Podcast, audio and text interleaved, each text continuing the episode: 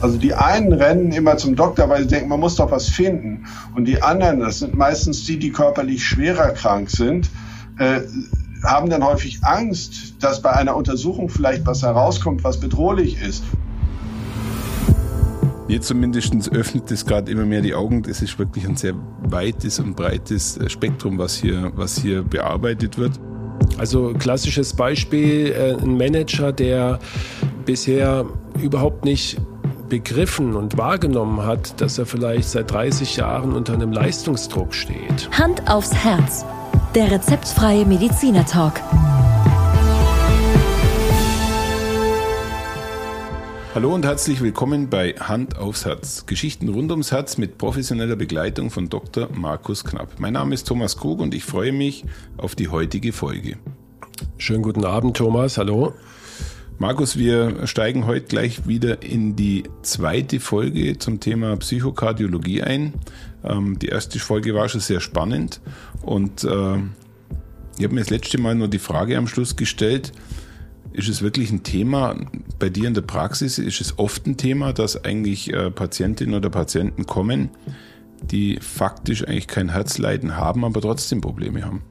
Ja, natürlich. Es ist ein sogar, ich glaube, du hast mich das schon mal gefragt in unseren ersten Folgen Herz und Psyche, wenn ich mich recht dran erinnere. Und ähm, ich habe dir damals geantwortet, dass das ein gar nicht unerheblicher Anteil, also so ja. aus der Schätzung 20, 25 Prozent Patienten, die das erste Mal zu mir kommen, ähm, mit vermeintlichen Herzproblemen eigentlich kein Problem am Herzen haben, sondern eher ein ähm, psychisch äh, begründetes oder, ja. oder überlagertes Thema haben, was sie mit sich tragen, was sich dann sekundär auf unsere oder auf ihre Herzgesundheit überträgt. Und ich glaube, ähm, in das Thema bist du dann auch im Interview mit dem Herrn Professor Hermann Lingen wieder eingestiegen, oder? Genau.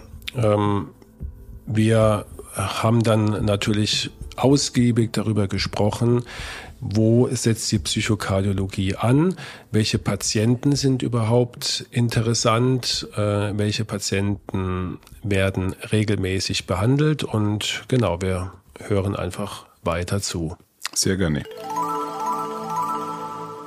In unseren ersten beiden Folgen Herz und Psyche, ähm, ich meine mich zu erinnern, dass Michael Krug gefragt hat, wie viel Prozent meiner Patienten ein primär psychosomatisches Problem haben, die mit Beschwerden kommen. Und dann habe ich meines Erachtens jetzt mal einfach so aus, aus, aus dem Stegreif auf, bin ich auf eine Zahl von mindestens 15 bis 20 Prozent gekommen, die also äh, primär gar keine Herz-Kreislauf-Erkrankung haben, sondern wo sich äh, eine, eine psychische oder, oder eine neurotische Erkrankung oder eine psychosomatische Erkrankung äh, auf das Herz-Kreislauf-System niedergeschlagen hat. Gell? Und ähm, führt mich vielleicht jetzt mal zur nächsten Frage. Ähm, ist der Bedarf, der Bedarf muss ja riesig sein äh, für Ihr Fachgebiet. Ähm, was, was sind denn so die, die typischen, wenn Sie das vielleicht, es gibt ja nicht den typischen Patient, aber mit welchen Patienten haben Sie es denn wirklich in erster Linie zu tun in Ihrer Einrichtung, in Göttingen? Also da kann man sicherlich mindestens vier, fünf verschiedene Patientengruppen nennen, die wir häufig sehen. Das eine sind die, die Sie gerade angesprochen haben, die Herzbeschwerden haben, das Herz sticht, das Herz stolpert, äh, man hat das Gefühl, dass, dass es vielleicht zum Halse herausschlagen will, ohne dass man eine organische Ursache findet, was die Betroffenen häufig aber nur kurzfristig entlastet, weil sie denken dann, Moment, okay, der Doktor hat gesagt, alles gut. Aber wenn es das nächste Mal wieder sticht oder stolpert, kommt gleich die Frage, hat er nicht vielleicht was übersehen? Und diese Menschen, die immer wieder dann vielleicht zum Kardiologen gehen, immer wieder auch sich ein EKG schreiben lassen, weil sie denken, jetzt ist es bestimmt aber doch der Herzinfarkt, die kommen natürlich häufig schon auch zu uns. Die sind organisch gesund und häufig entsteht so eine Herzsymptomatik dann aus einer äh, schwierigen zwischenmenschlichen Lage, die dann emotional schwer auszuhalten ist aber manche Menschen erleben es dann eben nicht als Ängstlichkeit oder als äh, Verunsicherung, sondern erleben das sehr stark körperlich und denken dann eben, das ist das Herz und das ist gefährlich. Dann gibt es Menschen, die auch nicht unbedingt Organschäden haben, aber bei den Stressfaktoren zu äh, sehr starken äh, Blutdruckanstiegen führen. Das heißt, wir haben häufig Patientinnen und Patienten, bei denen es den Ärzten nur schwer gelingt, einen Blutdruck einzustellen, weil er zwischenzeitlich manchmal ganz normal ist, aber dann teilweise auf extrem hohe Werte ansteigen kann. Also ich erinnere mich an den ersten Patienten, den wir auf unserer dann neu gegründeten Station aufgenommen haben. Er kriegte immer wieder Blutdruckspitzen mit Werten bis über 250. Dann ging es ihm auch richtig schlecht. Er war deswegen dann sogar äh, neben das äh, örtliche Krankenhaus umgezogen, um ganz schnell auf die Notaufnahme zu kommen. Und als er bei uns aufgenommen wurde, hatte er zehn verschiedene Bluthochdruckmedikamente und der Blutdruck stimmte trotzdem noch nicht. Mhm. Ja, und das war ein Patient, bei dem wir dann zunächst mal gesagt haben, Mensch, zehn Blutdruckmedikamente, das kann ja nicht gut sein. Aber er hat gesagt, äh, doch, doch, die habe ich alle verordnet bekommen. Und wir haben dann gesagt, wir fangen mal langsam an und haben ihm dann mal nur, die, nur fünf von denen gegeben. Und die hat er dann äh, vor den Augen der Krankenschwester eingenommen und eine halbe Stunde später ist er zusammengeklappt, weil der Blutdruck in den Keller gegangen war. Als wir dann genauer mit ihm gesprochen haben, hat er dann berichtet, ja, er nimmt zwar diese zehn Medikamente, aber mal das eine, mal das andere, so wie es ihm gerade passte. Das heißt also erstmal ist das ein Riesenproblem, dass Menschen dann häufig äh, aus Sorgen oder aus dem falschen Krankenheitsverständnis an den Medikamenten selber was verändern und man es deswegen nicht hinkriegt. Dieser Mann hat aber tatsächlich, wenn man ihn auch nur so ein bisschen unter Stress gesetzt hat, ich habe ihn mal in ein Studentengespräch mitgenommen und währenddessen mit einer Maschine seinen Blutdruck gemessen, tatsächlich extreme Schwankungen im Blutdruck gehabt. Und es war deutlich, wenn es um stressbelastende Themen ging, dann ging der Blutdruck über 200. Wenn er in die Entspannung kam, war der Blutdruck plötzlich nur noch bei 100.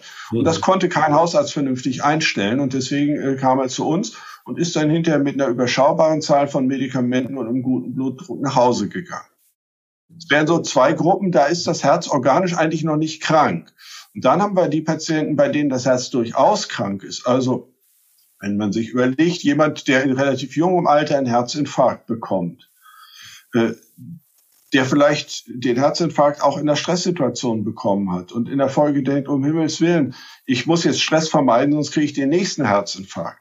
Aber ich muss auch wieder arbeiten gehen, sonst kann ich meine, meinen Lebensunterhalt nicht verdienen. Der Beruf ist leider stressig. Wie komme ich aus dieser Mühle raus? Und da haben wir immer wieder Menschen, die mit diesen Ängsten und mit der Zukunftsperspektive, wie kann ich mit der Herzerkrankung trotzdem mein normales Leben weiterleben, äh, zu tun haben. Und wir haben Patienten, die durch die Herzerkrankung auch so stark in ihrem Selbstwertgefühl getroffen sind, dass sie regelrecht depressiv werden. Ich könnte noch viele andere Patientengruppen nennen. Patienten mit eingesetzten Defibrillatoren, also so kleinen Schrittmachersystemen, die manchmal Stromstöße abgeben, um bösartige Herzrhythmusstörungen zu beenden.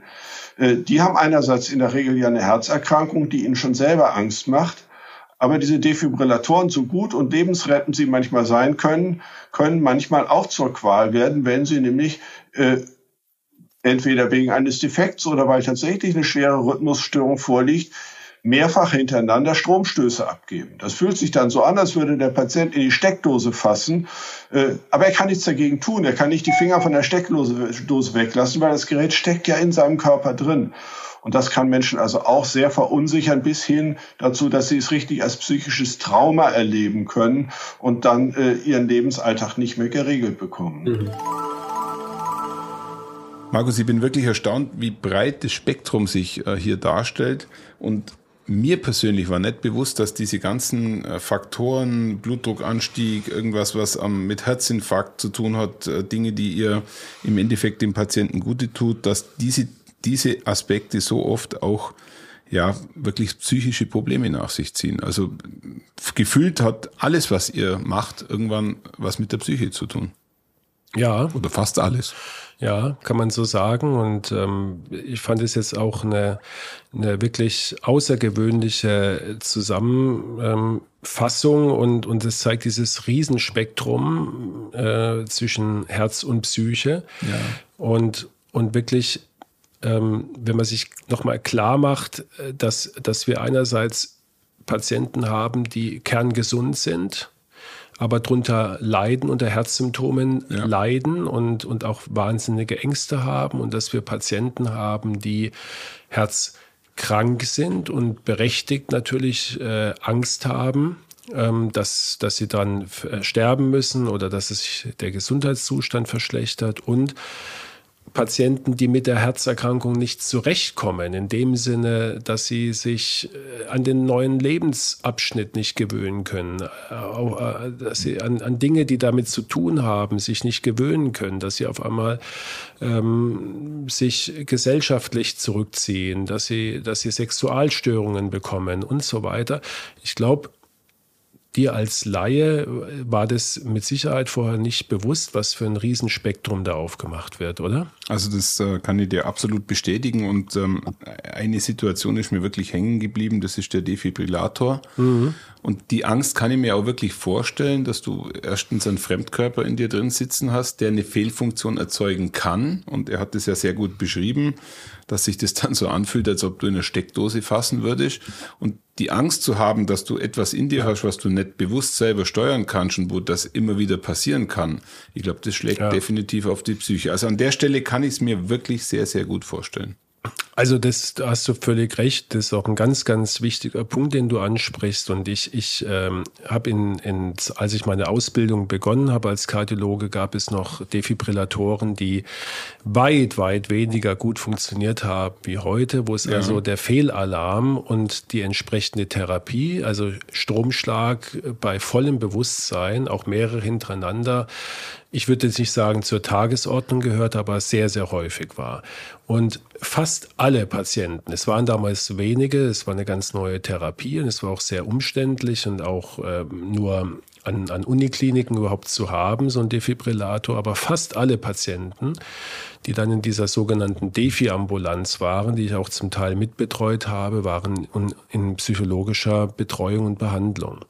Und ganz schlimm wird es, mhm. wenn, wenn Patienten, davon habe ich auch einige, die ähm, serienweise Schocks bekommen, auch bewusst, weil, weil ihr Herz permanent in, in ein Kammerflimmern oder, oder in, in eine schnelle äh, Überleitung, eine ventrikuläre Tachykardie übergeht, die also äh, minutenweise Schocks bekommen, die alle mehr oder weniger mitbekommen. Diese Menschen, diese Patienten sind oft äh, eine, eine für ihr ganzes Leben gezeichnet und traumatisiert. Und ganz ehrlich, Markus, den Job stelle ich mir richtig schwierig vor einem Menschen diese Angst zu nehmen. Mhm. Ja, weil, weil da doch verschiedene Faktoren äh, mit reinspielen, die nicht äh, bewusst steuerbar sind. Und diese Angst dann ja äh, professionell zu bearbeiten, Chapeau. Das ist die Herausforderung, ja. ja.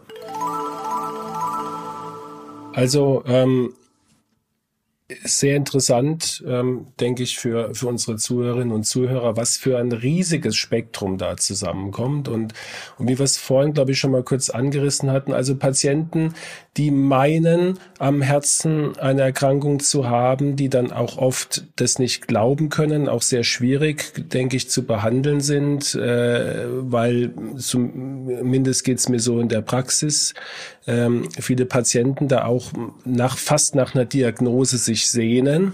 Ja? Ähm, es gibt ja das Beispiel, es war kein, kein Herzpatient, aber Kafka hat ja sein gesamtes Leben Angst gehabt davor, Tuberkulose zu bekommen. Und hat, also er war im Grunde ein Hypochonder ersten Ranges, ähm, bis zu dem Zeitpunkt, wo er dann die Diagnose bekam, dann wurde er ruhig, obwohl er dann letztendlich auch dran gestorben ist. Gell? Also das ist so dieses, dieses Paradoxon. Ähm, aber, und die andere Gruppe ist die, die tatsächlich einen Herzbefund haben und die damit ähm, nicht zurechtkommen, um es mal ganz pauschal zu sagen. Ja, entweder eben mit dem Herzbefund selber oder eben manchmal auch mit der Behandlung. Das ist ja nicht nur der Defi, der dann verschiedentlich Schocks abgibt, sondern natürlich auch eine Bypass-Operation kann Patienten sehr belasten. Äh, oder auch andere Eingriffe, zum Beispiel solche elektrophysiologischen Untersuchungen, bei denen Herzrhythmusstörungen untersucht und behandelt werden. Auch das kann manchmal große Ängste in Patienten auslösen und die Patienten müssen eben mit beidem klarkommen oder noch, also einerseits mit der Diagnose, ich bin herzkrank, zweitens mit den Nebenwirkungen von Behandlungen. Auch Medikamente können ja manchmal Nebenwirkungen machen, zum Beispiel auf die Potenz, was dann auch wieder ins Selbstwertgefühl schlägt. Äh, und dann gibt es natürlich noch weitere Punkte, womit Patienten sich auseinandersetzen müssen, nämlich den ganzen Lebensstil vielleicht umzustellen. Und auch das fällt nicht leicht. Wenn man sich denkt, man hat äh, sich für 40 Jahre an eine bestimmte Lebensweise gewöhnt, sich äh, mit viel Fleisch und Fett zu ernähren, zu rauchen, sich wenig zu bewegen und all diese Dinge. Auf einmal heißt es, du musst das ändern. Dann kann das auch große Sorgen machen. Was passiert, wenn ich es nicht ändere? Aber auch, wie schaffe ich es, dass ich es ändere? Ja. Jetzt kann ich mir vorstellen, Patienten, die jetzt zu Ihnen kommen, die sind ja schon x-mal voruntersucht ähm, die, die kommen ja jetzt nicht als erstes nach Göttingen in die Psychokardiologie, sondern es sind ja wahrscheinlich Patienten, äh, wo der behandelnde Kardiologe oder auch eine andere Klinik gesagt hat, ich bin mit meinem Latein am Ende. Machen Sie dann aber trotzdem nochmal eine ausführliche, auch organische Diagnostik oder sagen Sie, das brauchen wir nicht mehr, wir gehen, wir gehen jetzt das Problem gleich mal auf der psychosomatischen Ebene an? Also psychosomatisch heißt ja immer in beide Richtungen zu mhm. gucken. Und selbstverständlich schauen wir immer in beide Richtungen. Aber natürlich ist klar, wenn der Patient das letzte Mal vor vier Wochen beim Herzkatheter war äh, und sich an den Beschwerden seither nichts geändert hat, das ist ja manchmal das Problem. Die Patienten kriegen vielleicht nochmal einen Stand, aber die Beschwerden kamen gar nicht von der leichten Engstelle und sie haben weiter die Beschwerden, dann gibt es keinen Grund, nochmal nachzugucken sondern dann würden wir sagen, wir gucken uns jetzt erstmal die Psyche an. Mhm. Wenn sich dann im Verlauf herausstellt, es treten neue Beschwerden oder andere Beschwerden auf, können wir natürlich bei uns in der Universitätsklinik alle Untersuchungen machen, die so eine Universitätsklinik zur Verfügung hat. Das machen wir dann auch, aber nicht routinemäßig, sondern wir sagen, ein Patient bringt bitte eure Arztberichte mit, am besten schon Vorher schickt sie uns zu, dann können wir nämlich gucken, passt das überhaupt von unserem Behandlungsangebot, dass wir Ihnen optimal helfen können. Und wenn nun sehr viele Dinge noch nicht abgeklärt wären, dann würden wir vielleicht im einen oder anderen Fall sagen, geh doch nochmal zu deinem Kardiologen, lass das und das noch untersuchen und dann kommt zu uns, dann haben wir nämlich mehr Zeit, uns auf die Psyche zu konzentrieren. Das ist wahrscheinlich die Ausnahme, oder?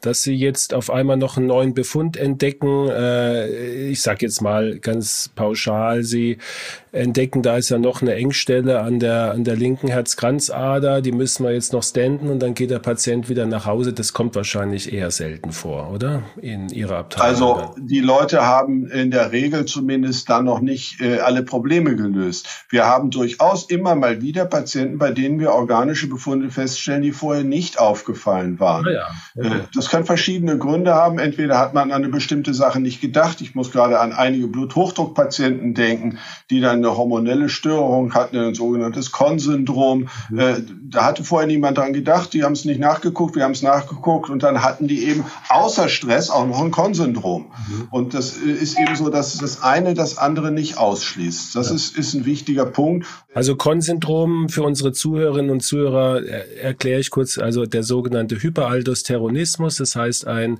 ein äh, gutartiger Tumor in der Nebennierenrinde, der ein Hormon ausschüttet, das zu einer massiven Blutdrucksteigerung führt, ist sehr selten, aber man sieht so drei, vier Mal in seiner Karriere, würde ich sagen, oder?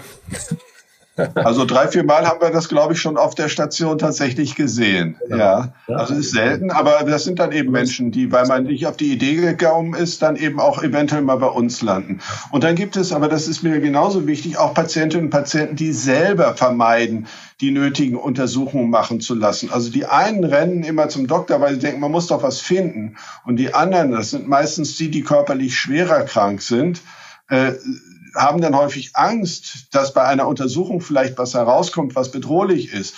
Dass man zum Beispiel feststellt, dass das Herz tatsächlich Engstellen an den Kranzgefäßen hat und eine Bypassoperation nötig würde. Und aus Angst vor den Konsequenzen vermeiden die dann zum Kardiologen zu gehen. Und da ist es tatsächlich manchmal so, dass wir die Patienten in einer haltgebenden Umgebung, wie wir das nennen, wo wir sozusagen 24 Stunden rund um die Uhr, nicht nur für zwei Tage, sondern wirklich auch mal für ein paar Wochen, für die, die da sind, allmählich Vertrauen aufbauen, dass sie dann vielleicht nach drei Wochen sagen, okay, vielleicht geht auch noch jemand mit und dann traue ich mich jetzt, diesen Herzkatheter doch machen zu lassen. Ah, ja. Das ist zwar selten, aber auch das kommt vor.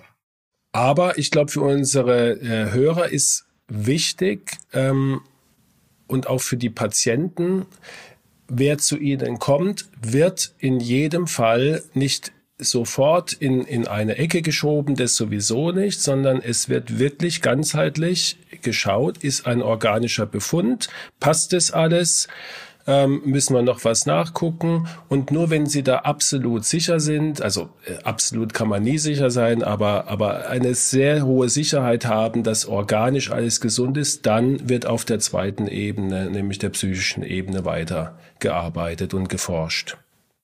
Also organisch alles gesund, würde ich äh, widersprechen. Nicht? Wir haben mhm. sehr schwerkranke Patienten, auch mit Kunstherzsystemen oder, oder die schon herztransplantiert worden sind. Die sind natürlich nicht gesund, aber die aktuellen Beschwerden äh, liegen nicht an einer behebbaren körperlichen Ursache. Okay. Das ist das Wichtige. Ne? Wir gucken, also jemand kann, kann sehr schwer herzkrank sein, aber wenn die Herzkrankheit optimal mit Medikamenten behandelt ist oder vielleicht sogar mit solchen Geräten wie Herzunterstützungssystemen, Kunstherzen, dann sagen wir, wir lassen das natürlich alles weiterlaufen. Natürlich kriegen die die Medikamente weiter, das Kunstherz läuft weiter. Und jetzt haben wir aber mal Zeit, uns äh, schwerpunktmäßig um das Leben mit der Erkrankung, um die Psyche, um das Zwischenmenschliche, um vielleicht die Arbeitswelt und solche Dinge zu kümmern, wo Menschen dann Konflikte haben können.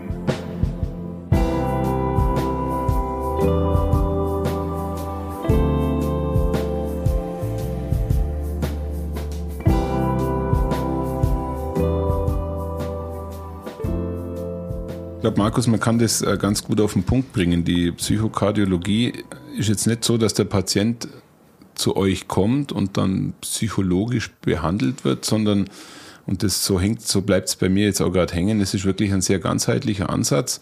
Also deshalb ist ja die, äh, sage ich, Grundausbildung äh, die eines Kardiologen, um überhaupt diesen ganzheitlichen Ansatz machen ja. zu können. Völlig richtig, was du sagst und und auch das das Entscheidende und Wesentliche, dass der Patient sich sicher sein kann, und es wird ja eben klargestellt, ähm, äh, er, er wird jetzt nicht sofort in, in irgendeine Ecke geschoben, was man ohnehin nicht macht, aber dass er es auch nicht so empfindet, so ist alles psychisch und, äh, und jetzt gucken wir mal danach, sondern er wird wirklich nochmal organisch abgeklärt. Es wird der ein oder andere Eingriff sogar gemacht und und aber der Schwerpunkt ist dann auf, auf die Verarbeitung der Erkrankung und, und das, was dahinter steckt. Und Markus, ich bin mir ziemlich sicher, dass ich in deiner Praxis nirgends eine Couch gesehen habe. Zumindest nicht äh, für Patienten. für Patienten, ja. Ähm, nein, du hast recht, gibt's nicht. Alles klar.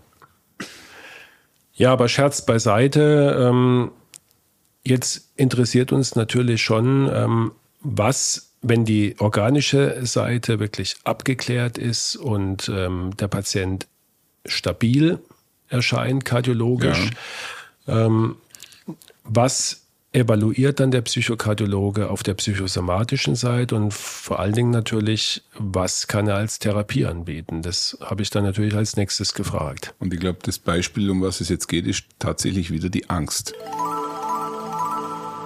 Gut, dann wenden wir uns vielleicht mal diesem zweiten Aspekt zu. Ähm, ist sicherlich auch sehr, sehr äh, schwierig, jetzt da pauschale Antworten zu finden, aber trotzdem würde es mich interessieren, was, wo sind dann die, die Ansätze auf der, auf der psychischen Seite? Was, ähm, was bieten Sie jetzt zum Beispiel? Gehen wir vielleicht einfach auch die Beispiele durch. Was bieten Sie einem Patienten an, der Angst hat vor einer vermeintlichen Herzerkrankung.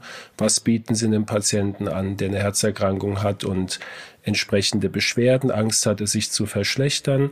Gibt es da äh, für jeden Patient individuelle Konzepte oder gibt es einen Leitfaden?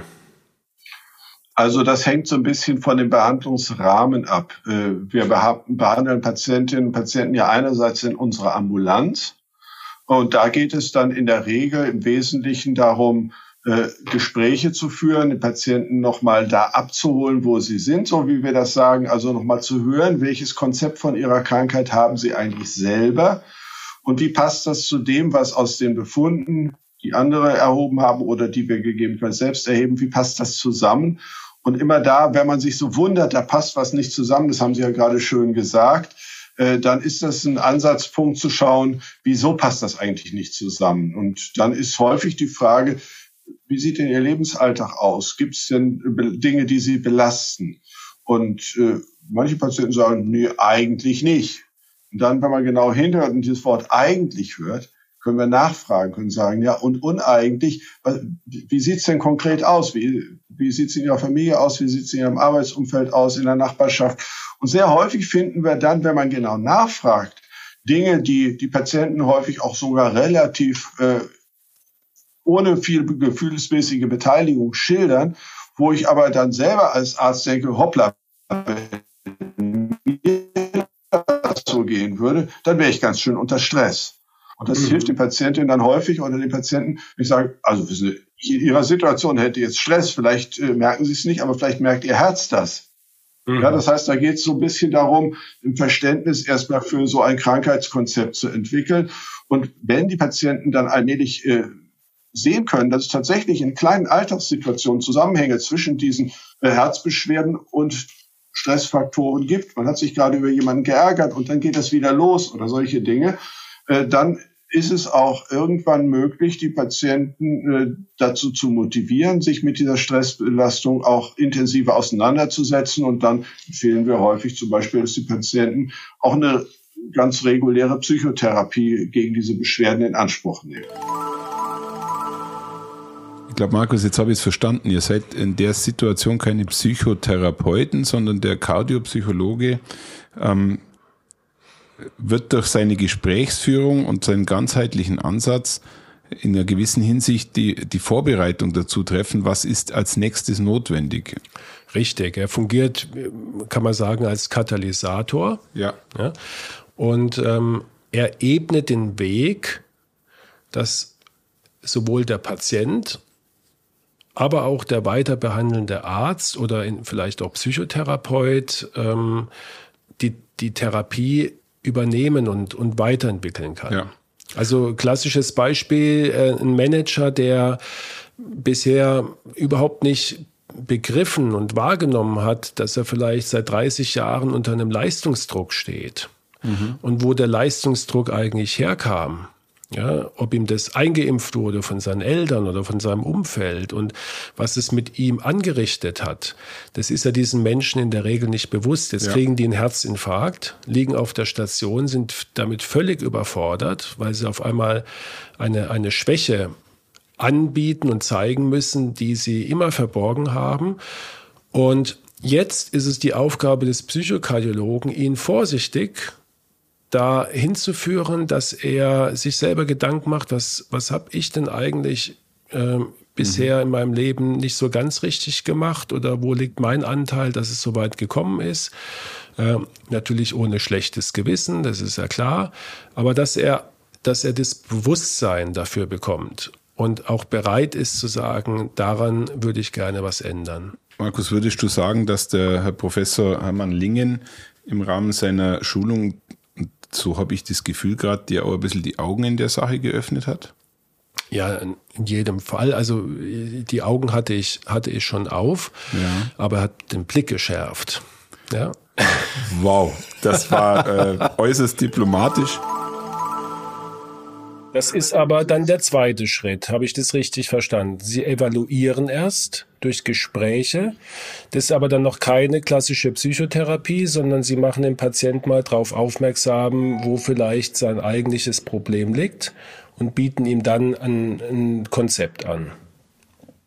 Ganz genau. Ne? Das ist also ein Teil Diagnostik. Es ist Teil, was man als psychosomatische Grundversorgung bezeichnen könnte. Also erstmal so ein Grundverständnis herzustellen, Psychoedukation, Menschen aufzuklären und dann äh, gemeinsam mit den Patienten, das ist uns ganz wichtig, äh, eine Entscheidung zu treffen, denn die Patienten äh, sind ja diejenigen, die es dann umsetzen.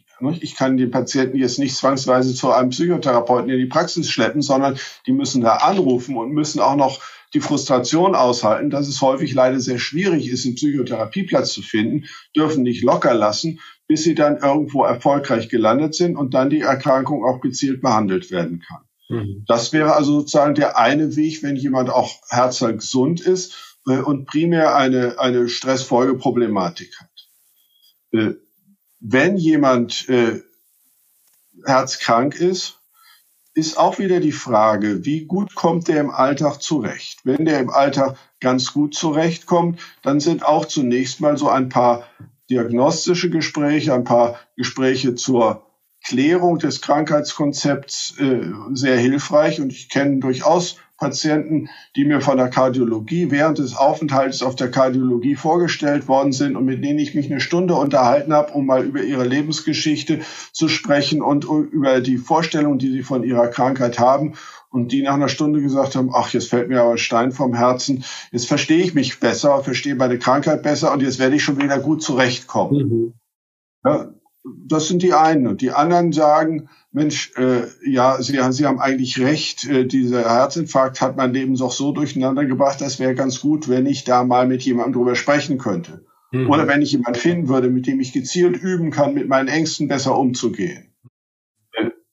Und dann schließlich gibt es diejenigen, äh, die, äh, sei es von der Psyche oder sei es vom Herzen her, in so einem kippligen Zustand sind, dass sie sagen, ich komme überhaupt nicht mehr zurecht. Also ein Defi-Patient, den wir mal behandelt haben, sagte, ich kam überhaupt nicht mehr aus dem Bett raus, weil bei jeder kleinsten Bewegung kam sofort wieder die Vorstellung, äh, jetzt schlägt er gleich wieder zu. Äh, und das sind natürlich Menschen, die man ambulant nicht behandeln kann, weil die schlicht nicht in der Lage sind, äh, zum Therapeuten zu gehen. Und andere sind, kann man ambulant nicht behandeln, weil die so schwer herzkrank sind, dass sie zu Hause auch von ihrem Herzen nicht ausreichend zurechtkommen, sondern erstmal wirklich unter engmaschiger kardiologischer Überwachung sein müssen. Und es ist tatsächlich schon einige Male passiert, dass Patienten in so einem kritischen Zustand bei uns waren, dass wir sie dann auch auf der Station wiederbeleben mussten. Bisher immer mit Erfolg. Aber äh, das kann eben sein. Ne? Wenn Menschen so schwer krank sind, dann kann man die nicht gut ambulant behandeln. Und dann, wenn sie auf die Station kommen, dann kriegen sie ein wirklich sehr äh, intensives Behandlungsangebot, was neben der medizinischen Versorgung dann aus Einzelgesprächen mit einem Psychotherapeuten, Gesprächen in der Gruppe mit anderen ähnlich betroffenen Patienten besteht, was für viele Patienten eine große Erleichterung ist, weil sie denken, Mensch, ich bin schon herzkrank und jetzt bin ich auch noch so ein Angsthase, das kann doch nicht normal sein. Und wenn da noch sieben andere sitzen, denen es genauso geht, dann relativiert sich das so ein bisschen. Mhm. Und sagen, ach ja, Mensch, vielleicht darf das auch sein, dass ich im Moment Angst habe, denn ich bin ja tatsächlich in einer gefährlichen Situation vor vier Wochen gewesen. Sorry, Markus, dass ich es nochmal verwende, das Wort, aber das wird uns bleiben. Es bleibt auch hier wieder faszinierend, was eigentlich auch an, an Therapien da alles äh, geboten wird. Mir war auch nicht bewusst, dass das Ganze so weit geht, dass es in der Psychokardiologie dann auch nur stationäre Aufnahmen gibt. Also mhm. das zeigt einmal die Dimension, in der wir uns hier bewegen. Und äh, mir zumindest öffnet es gerade immer mehr die Augen, dass es, äh, wir hatten es ja auch schon mal zu Anfang der Folge gesagt, es ist wirklich ein sehr weites und breites äh, Spektrum, was hier, was hier bearbeitet wird. Aber ähm, du könntest mir vielleicht nochmal kurz einen Begriff erklären, die äh, Psychoedukation. Was war ja. das nochmal schnell? Ja, Psychoedukation heißt ja, also äh, von, von Educare, ähm, erziehen, also da, da geht es um eine Erziehung, das also, so, so verstehe ich den Begriff. Zumindest, dass also dem Patient äh, äh, Reaktionsmechanismen und äh, mal, Abläufe, die immer wieder runtergespult werden, schematisch, dass äh, dem Patient das bewusst gemacht wird. Ja ähm, und dass er lernt, ähm, gewisse Verhaltensmuster, in denen er sich immer wieder verfängt, zu erkennen und ähm, diese Verhaltensmuster natürlich dann auch in dem Sinne zu ändern, dass sie ihm nicht mehr schaden. Also eine, ja, auch eine äh, sag mal, Bereitschaft zu erzeugen, sich äh, mit, mit der äh, psychischen Komponente seiner Erkrankung auseinanderzusetzen. Aber ich glaube, Markus, eins ist uns beide bewusst, ähm, der Mediziner, der sich mit der Psychokardiologie beschäftigt, der muss schon auch, ähm, ja, nicht nur wirtschaftlich getrieben sein, oder? Also man muss da schon auch eine gewisse Begeisterung dafür haben, weil das Ganze kostet Zeit. Du musst ja mehr Zeit für die Patienten aufbringen. Und so wie unser Gesundheitssystem kenne, wird das jetzt sicherlich nicht ähm, äh, maximal entlohnt. So ist es. Ja. Sicherlich auch einer der Gründe, warum es äh, immer noch ein, ein, ganz, ganz kleiner Anteil an, an äh, Kardiologen gibt, die, die auch äh, Psychokardiologen sind, weil, weil es, man musste einfach ja eine gewisse Leidenschaft mitbringen. Ähm, aber ich glaube, wie wir jetzt in der Folge nochmal verstanden haben, ja, mit, ja. Dem, mit dem breiten Spektrum, ja. das der Psychokardiologe behandeln muss, mit dem mit dem Handwerkszeug, was er auch beherrschen muss, mit, äh, dass er, dass er, sag mal, das aus dem Patienten rauskitzeln muss. Man muss sich ja vorstellen, die Patienten kommen nicht hin und sagen, ich habe übrigens ein psychisches Problem, das möchte ich Ihnen gerne mal erzählen, sondern äh, da ist ein Widerstand da bei ganz vielen Patienten. Das muss man, muss man rauskitzeln. Da muss ein riesiges Vertrauen aufgebaut werden. Das erreicht ja. man nicht äh, in einer Fünf-Minuten-Visite. Und dann hat man solche erfahrenen äh, Leute wie Professor Hermann Lingen haben dann, äh, ich sag mal, einen Handwerkskasten dabei an, an Methoden, an, an Fragetechniken, ähm, wo sie dann sehr, sehr schnell einen Eindruck gewinnen und dann und auch das war, war für mich nochmal ganz klar jetzt eben zu, zu hören. Ähm, dann kommt der, der nächste Schritt ja. für den Patienten, ähm, der entweder ähm, damit schon abgeschlossen ist, dass man mal drüber gesprochen hat. Auch sowas gibt es. Man muss es ja auch nicht dramatisieren. Mhm. Ja. Ähm, aber für einige auch eine stationäre Behandlung oder eine Psychotherapie mündet. Das wäre jetzt meine abschließende Frage zu der, zu der heutigen Runde gewesen. Im Endeffekt endet es tatsächlich dann darin, dass du eine Überweisung an einen Therapeuten machst. Ja, oder eine Empfehlung abgebe. Oder eine genau. Empfehlung. In mhm. der Hoffnung, dass der Therapeut mit dem Thema was anfangen kann. Aber ich habe es so verstanden, dass ihr äh, im Endeffekt ja eigentlich einen Befund macht und dann greifen die Werkzeugkästen der Therapeuten, die wiederum multifunktional einsetzbar sind. Genau. Und wie aus deiner Frage schon hervorgeht, ähm, braucht man natürlich dann ein Netzwerk an Therapeuten, genau. die wiederum optimalerweise äh, etwas äh, Grundkenntnisse im Fach Kardiologie haben. Und deswegen ja. waren in diesem äh, Kurs, den ich bei Herrn äh, Professor Hermann Ling äh, besuchen durfte, auch Psychologen okay. mit involviert. Also die haben auch diese Ausbildung gemacht ja, und die haben ähm, natürlich schwerpunktmäßig was über Kardiologie noch gelernt, damit okay. sie diese Beschwerden noch besser einordnen können. Herr Thomas, ich glaube, wir wollten eigentlich ähm, äh, heute die, die Sache abschließen, das Thema Psychokardiologie, aber ich glaube, wir, haben, wir haben, beziehungsweise Herr Professor Hermann Ling hat noch so viel zu erzählen, dass, dass wir spontan gesagt haben, wir machen noch eine dritte Folge draus, weil es uns einfach auch so packt, oder? Ähm, da bin ich absolut bei dir und wir werden in der dritten Folge ähm, über das Thema Depression sprechen. Mhm. Äh, und äh, ich glaube, das wird auch sehr spannend sein für alle. Richtig. Und auch noch über ein paar andere Dinge. Ja, dann freuen wir uns auf die nächste Folge und danke, dass du dem Thema so viel Raum gibst. Was ja mein Anliegen ist. Das äh, mache ich sehr gerne und äh, muss dir auch wieder mal sagen, es ist natürlich auch sehr interessant, auch für mich aus einer gewissen Laienposition. Also, danke und bis zur nächsten Folge. Bis bald. Tschüss.